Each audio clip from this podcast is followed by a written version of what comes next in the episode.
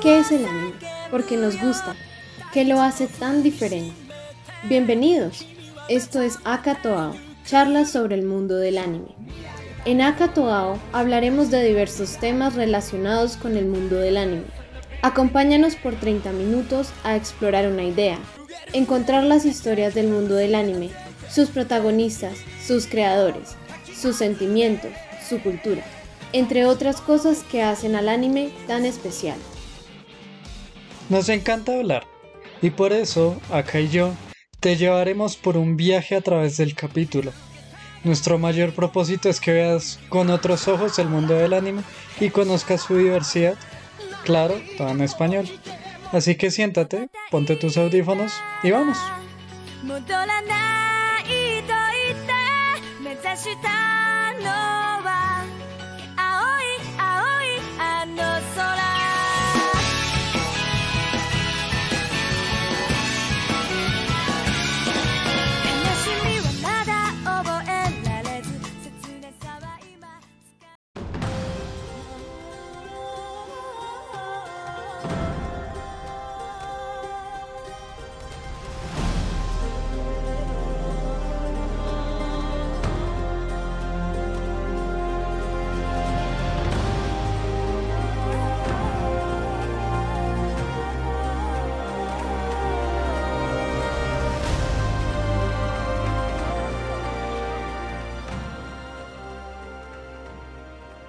'Buena tarde, buenos días a todos. Eh, en realidad no sabemos si es de día o de noche donde están, pero bienvenidos a nuestro nuevo episodio. ¿De qué vamos a hablar hoy, Ao? Buena tarde, buenos días. Hola, Hoy va a ser un episodio muy interesante. Un episodio que nosotros personalmente no tenemos tanta experiencia como nos gustaría, pero que por suerte vamos a tener eventualmente un invitado muy especial. Va a ser nuestro primer tema con invitado especial y es el tema de el manga. Exacto, exacto. Gracias Sao por esa introducción. Eh, sí, es muy importante aclarar un poco esto y por eso quisimos traer a un invitado que van a tener en la segunda parte. ¿Con qué queremos empezar? El tema de el manga, el manga en Japón, tan importante que es el manga para el anime, ¿no? Yo diría que es como su papá. Sí, sí, sí, sí. O su mamá. Claro. No, pues vamos, empecemos ahí con una pequeña historia. Como no, no, me pienso extender tampoco mucho acá. Pero pues manga eh, significa textualmente dibujos caprichosos. O azarosos. Y eso surgió... O azarosos. y eso surgió en 1804, si no estoy mal, por las obras de Hokusai Katsushika. Entonces, pues, uno, Hokusai Katsushika es uno de los artistas más reconocidos, famosos y de mayor relevancia en el mundo japonés. Entonces, si no han visto, bueno, seguramente habrán visto algo de él, pero no tienen claro que sea él quien lo ha hecho. Él hizo como la mayoría de cosas como para público en general y fue un artista increíblemente famoso. Él fue el primero que empezó a hacer viñetas de la vida diaria. Entonces eso era como lo que hacía y por eso eran sus dibujos caprichosos. Pero ya lo que es el manga propiamente dicho, o por lo menos la primera publicación manga que uno conocería como tal, sería por eh, Kitazawa Rakuten, eh, un siglo después. Ok. Entonces, él es el que se consideraría como el primer mangaka. Me voy a saltar ahí como una parte larga de la historia porque digamos que lo que pasa después fue que eh, empezaron a hacerse dibujos de la vida cotidiana tipo viñetas cómicas como lo que uno encontraría en los periódicos. Sí, sí, sí. y también surgieron eh, las primeras revistas y eso. Pero funcionaba más o menos de esa manera. Hasta eh, guerras mundiales. Hasta lo que fueron las guerras mundiales y especialmente Segunda Guerra Mundial en que Japón quedó destruido. Y entonces acá ocurre un fenómeno interesante y es que como todos los adultos están en periodo de reconstrucción Japón y hubo un boom en el nacimiento de jóvenes, entonces pues una de las maneras para que los jóvenes se mantuvieran entretenidos era que fueran a bibliotecas que eran públicas completamente y se pusieran a leer y pues ¿qué va a leer los jóvenes normalmente? Pues historietas. Entonces ahí el problema que surgió fue más que la mayoría de historietas que habían eran de contenido político, específicamente pro, eh, pro Japón en sus ansias imperialistas. Entonces pues empezaron a surgir ya varios mangakas que empezaron a tener como su propio estilo y ahí es cuando nos encontramos con el reconocido y famosísimo dios del manga, eh, Osamu Tezuka. Entonces, ¿por qué es considerado el dios del manga? Precisamente porque alrededor de Osamu Tezuka fue que surgió el anime shonen y las primeras obras manga y además el primer anime. Entonces, y pues Osamu Tezuka también hizo unas más de 100 series. O sea, fue, fue, todo un boom. Y él empezó a dibujar como desde los 20 años. Pero entonces, ¿qué trajo Osamu Tezuka en especial? Y es que Osamu Tezuka fue el que le dio el manga moderno como sus características más especiales. Que uno, eh, los trabajos manga ya son serializados. Entonces ya es una historia que se quiere que los jóvenes eh, estén involucrados por mucho tiempo y que cada tiempo que salga una revista pues estén pendientes de cómo continúa la historia. Entonces surgió ese tipo de serialización y el lenguaje especial que utilizó Tezuka también se ha estado utilizando alrededor de los mangas, que ya no consistía en las viñetas individuales con las situaciones, sino que él ya tenía viñetas más dinámicas. Eh, entonces sus formas de contar las historias pues tenían una fluidez distinta y también le daban un carácter especial. Y ahí pues ya entramos a lo que es el manga moderno, específicamente después de la eh, como década de los 80, que fue el boom, el boom en manga y es donde surgieron la mayoría de mangas súper reconocidos que tenemos hoy en día. Como los clásicos. Y pues desde ahí, sí, los clásicos. Sí, como Dragon Ball, Akira, eh, Berserk, posteriormente ya One Piece. Entonces, 80-90 eh, fue como el boom del manga y de ahí no no ha parado de crecer exponencialmente lo que es esa cultura del manga y del leer apoyado con el anime. Ao, tú tienes ahí un punto muy importante, pero yo quiero que nos devolvamos un poquito en la historia que nos acaba de contar Ao, porque esta es la corriente que seguramente todos nosotros conocemos del manga, porque es, es la corriente que aún se mantiene y es tal vez lo que está más popularizado, ¿no? Lo que es más mainstream. Sin embargo, si retrocedemos un poco a este momento en el que nos hablaba los chicos tenían que ir a las bibliotecas eh, a entretenerse eh, mientras que se reconstruía el país, los chicos jóvenes. En ese momento surge como lo que ya comenzaría a ser el mercado del manga. Y justamente ese mercado del manga se divide en dos. Este mercado del manga estaba representado por lo que eran los kashihon o libros de alquiler, como los que uno va y pide en una biblioteca con una membresía.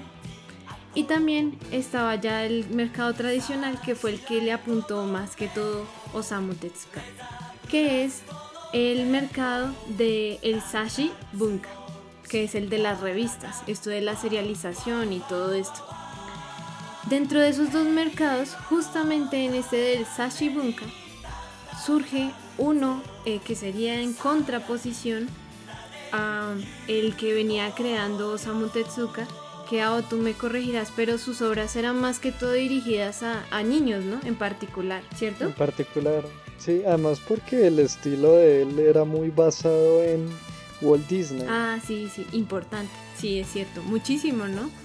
como tiernito, redondo, ojos grandes, bonito. Todo súper redondeado. Ajá, ajá, que eso todavía se ve en muchas obras de manga y anime, ¿no? Que se volvió como una característica del, del anime y del manga. Sí, en parte, aunque yo digo que luego ya el dibujo cambió a lo que conocemos como ya dibujo anime. Ujú, Sí, sí, sí, definitivamente.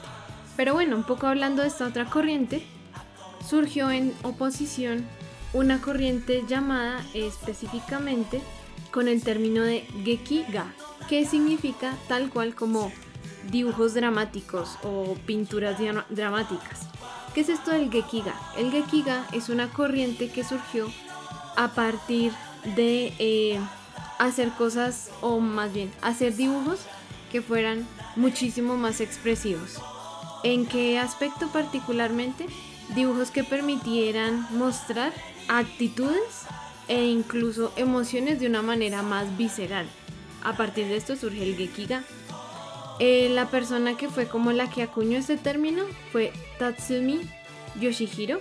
Esta persona, junto con otras dos personas que fueron muy representativas debido a una revista muy popular que crearon, Shirato Sanpei y Nagai Katsuichi, permitieron que el género o esta corriente de dibujos, el Gekiga, se expresara y fuera muy bien recibida, especialmente por el público adulto, que querían ver historias mucho más eh, relacionadas con la realidad, como un poco más violentas, un poco más llenas de sentimiento, no tan eh, suavizadas para los niños o dejando moralejas, sino que eran historias más bien crudas. Aquí aparece gracias a Shirato Sanpei y Nagai Katsuichi la revista Garo, que la revista Garo fue como una oposición a este estilo que venía trayendo Osamu Tezuka con sus dibujos y fue tan popular que incluso el mismo Osamu Tezuka luego sacó como una versión de la revista Garo llamada Com o Com, donde presentaba como historias ya más maduras. Sí, yo me atrevería a decir que es que fue algo así como el inicio de lo que sería el manga seinen. Y si se acuerdan de lo que hablamos en el episodio anterior de eh, la película Sopa de Gato, bueno, pues Sopa de Gato es, viene de la revista Garo, ¿verdad? Ajá, sí, Sopa de Gato apareció como una de las muchas publicaciones que había en la revista Garo y es muy curioso porque esta, esta publicación era realizada por una pareja, eh, una ma- la mangaka principal Hashiguchi Chiyomi. Ella y su seudónimo era justamente este, Sopa de Gato o Nikojiru. y su esposo Hajime Yamano. Y es muy curioso porque esta muchacha, eh, seguro hablaremos de ella y de todo esto de su, de, de su obra después, pero es, es curioso que haya aparecido aquí y que hayan autores como Masaki Yuasa que lo hayan rescatado y vuelto un corto, ¿no? O bueno, no, una animación en realidad, una animación. Sí, sí, lo que sea que sea eso. lo que sea que sea sopa de gato. sí, exacto. Ya como habiendo visto un poquito lo que es la historia de los mangas. Que viene de pues hace rato. cómo... Sé que viene de hace rato. De hace ratico ya. Pues veamos qué es lo como lo más popular que hay en el manga. ¿Qué es lo que nos encontramos ahí?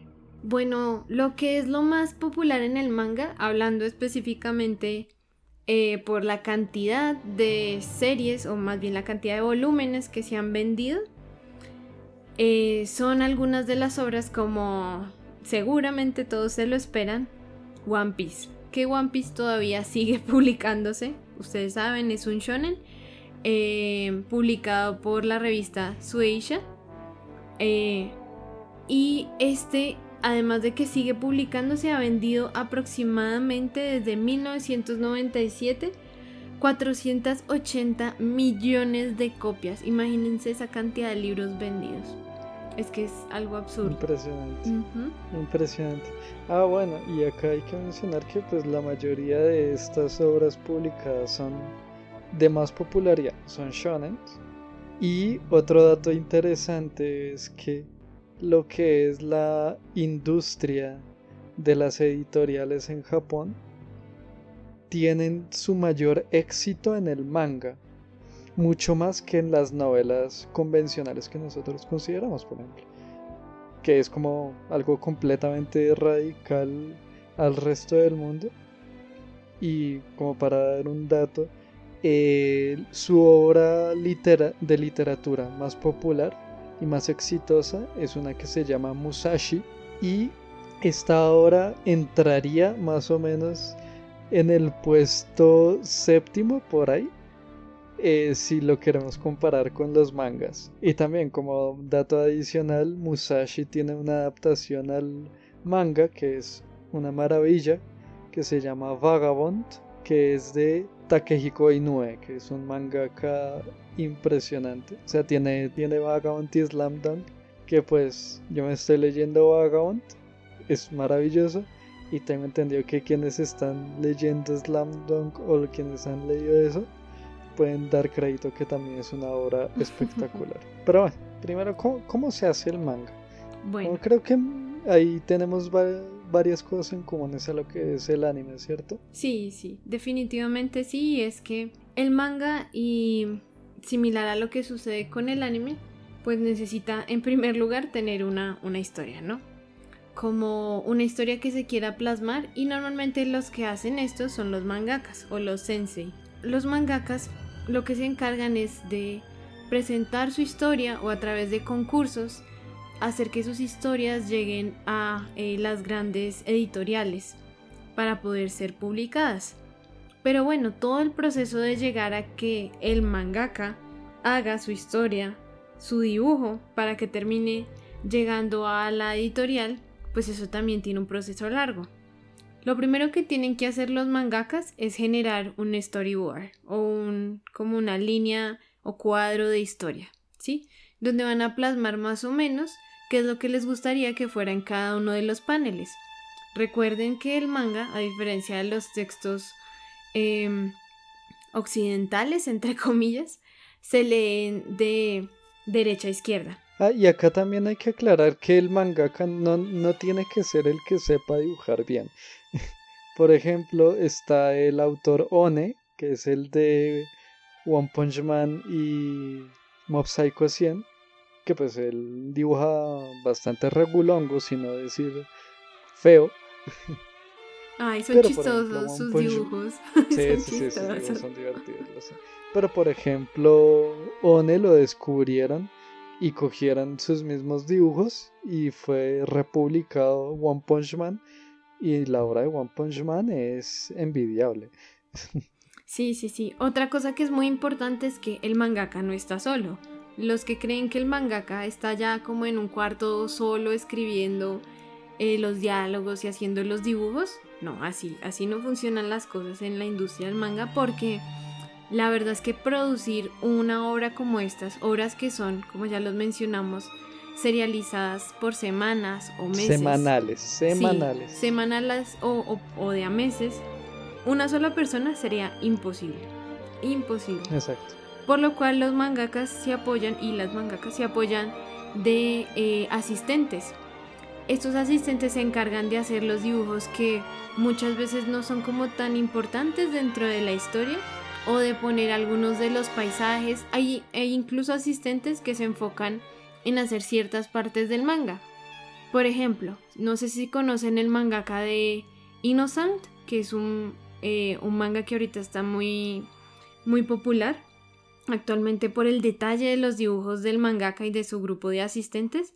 Él tiene un asistente que se encarga solo de hacer vestidos, porque todo el manga se, se enfoca en la Revolución Francesa. Entonces los vestidos, imagínense, tienen que ser súper detallados. Hay otro que se enfoca solo en hacer los personajes haciendo acciones. Hay otro que se encarga de hacer los paisajes.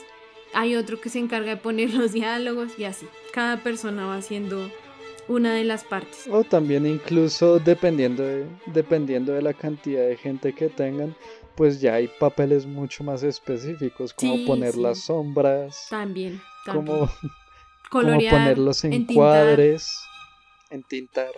O incluso cuando el manga se hacía en formato no digital, eh, borrar los, las líneas de dibujo y además que, bueno, otra cosa que hago, eh, me acaba de recordar y que es muy importante mencionar, es que en la actualidad el 90% del manga que se hace se hace en formato digital.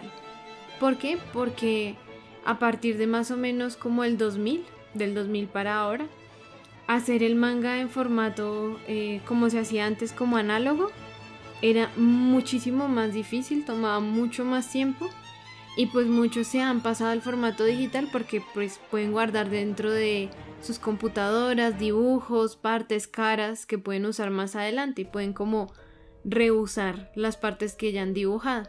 Y esto realmente hay personas, esto es como una... Sí, hay personas que están de acuerdo y otras que no, pero yo siento que en realidad la, la calidad no disminuye. Yo siento que en realidad ahora hay mangas que gracias a lo digital se puede ver mucha más calidad que antes no se podía porque pues todo era análogo. Hay como sus pros y sus contras. Y pues el tiempo para hacerlo ahora es mucho más corto. Claro, también, también. Definitivamente. Eso es como lo más importante realmente. Sí, sí, sí. Es como el mayor pro detrás de esto. Ay, bueno, y también, y también me gustaría como eh, poner ahí en mención que eh, la vida del mangaka no es para nada bonita. en lo absoluto. No. Tanto la vida como el animador en, para anime como la vida del mangaka es súper explotada. Les pagan regularmente, si no decir mal. Mal.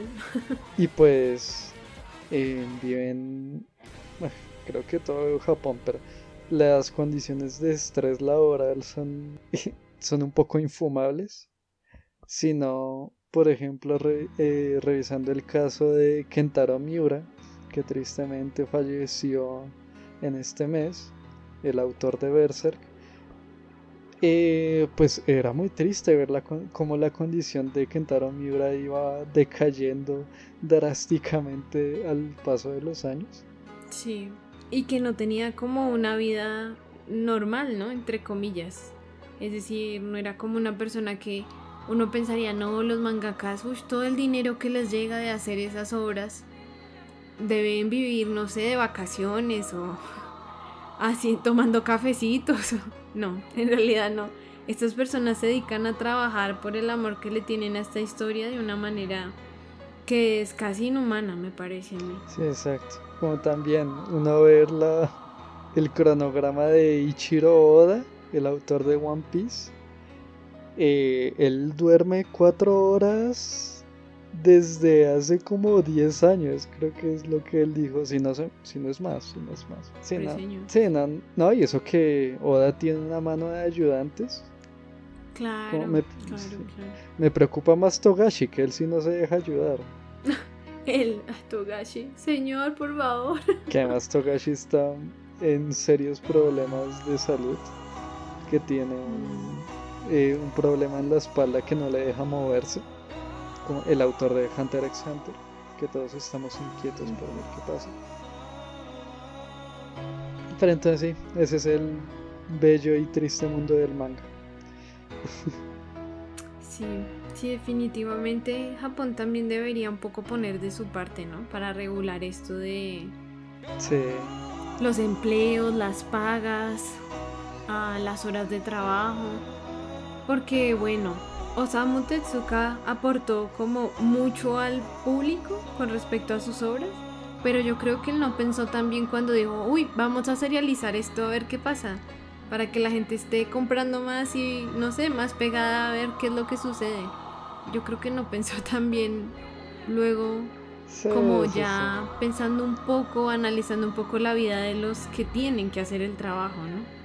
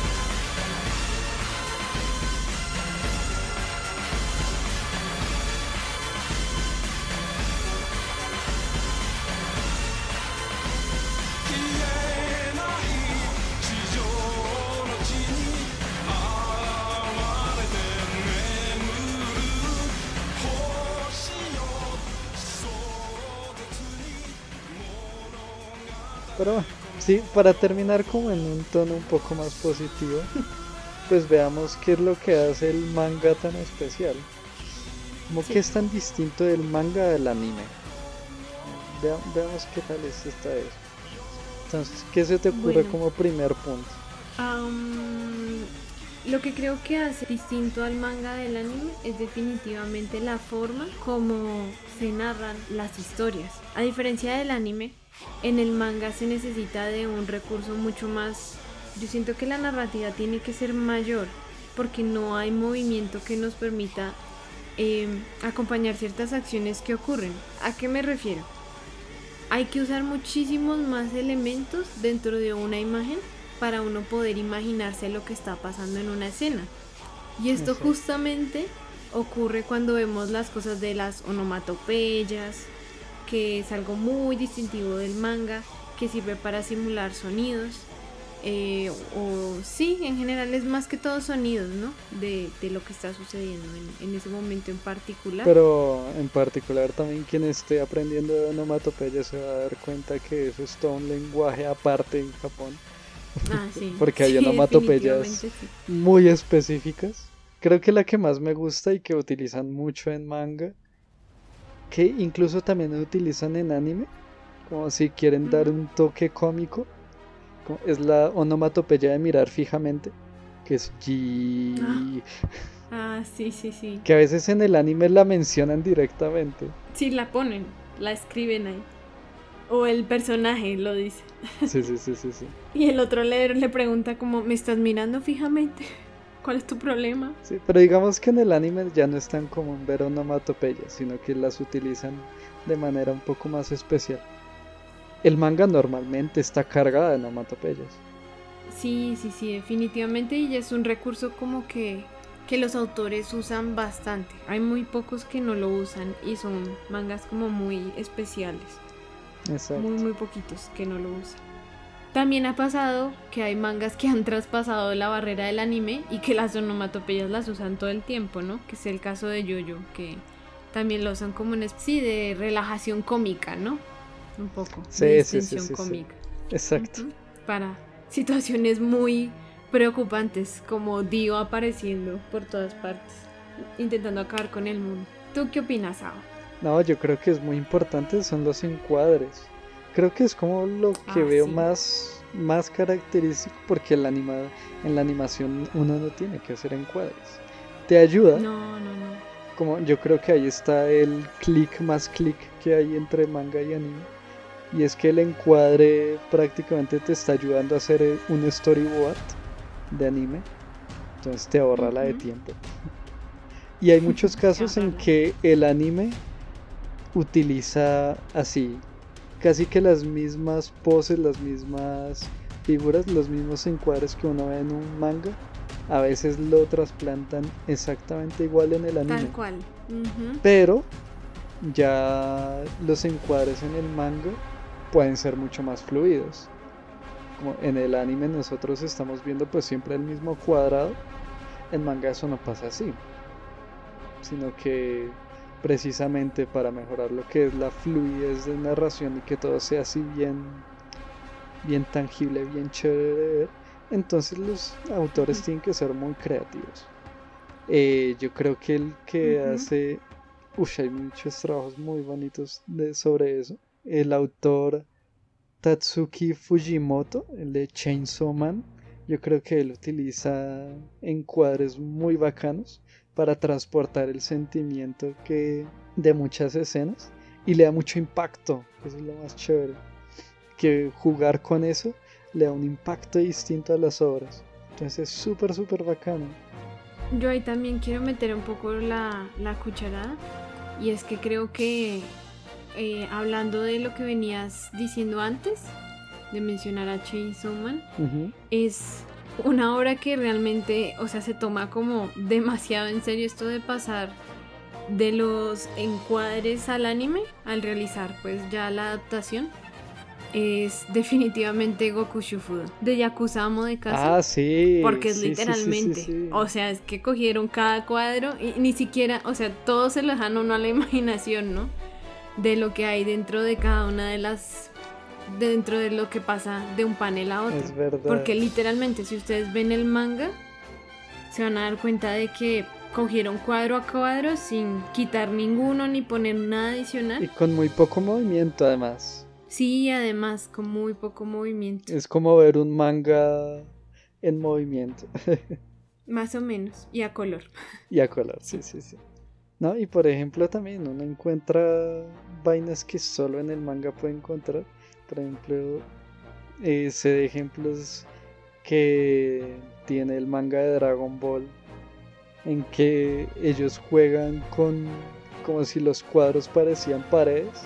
Entonces pueden romperlas o que algo se estrelle y rebote. Eh, Mm, sí, sí, sí, ya entiendo cuáles dices. Por ejemplo, hay vainas como... Esos son muy chéveres. Como traspasando la, la cuarta dimensión, Sí. como dicen por ahí. No, y pues hay muchos autores que hacen eso y es muy bacano ver, es muy chévere ver. O también el tratamiento que le dan a la acción, pues ahí, de nuevo, los personajes no se mueven, entonces yo cómo hago para hacer una escena de acción que sea legible y que esté bien hecha. Yo creo que ahí el que mejor hace ese trabajo eh, fue Kentaro Miura, porque Berserk tiene paneles de acción increíbles. Increíbles, increíbles. Al igual que también el de Vinland Saga, eh, Makoto Yokimura, la acción que tienen es súper fluida.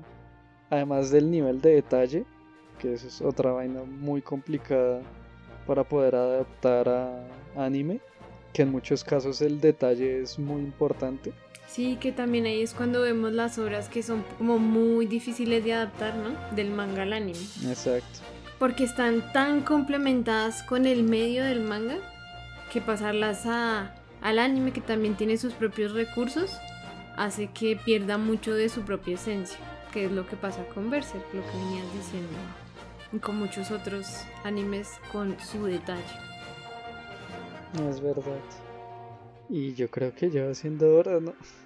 Sí, sí, sí, yo también lo creo. Volver a la realidad. Pero bueno, como les mencionamos al principio, este episodio es más introductorio, pero pues para que aprendan unos nuevos datillos, así como nosotros cuando veníamos revisando toda esta información, que realmente nos sorprendió bastante. Pero los esperamos en la segunda parte con nuestro invitado especial. No les vamos a adelantar quién es, pero esperamos les guste bastante. Adiós. Adiós. Toda la música usada es de animes que amamos. Puedes encontrar la lista completa de reproducción junto con los nombres de las obras mencionadas en el enlace de la descripción. También nos puedes seguir en Instagram como Akatoa Podcast, donde hablamos un poco más de cultura japonesa y recomendamos un anime cada semana.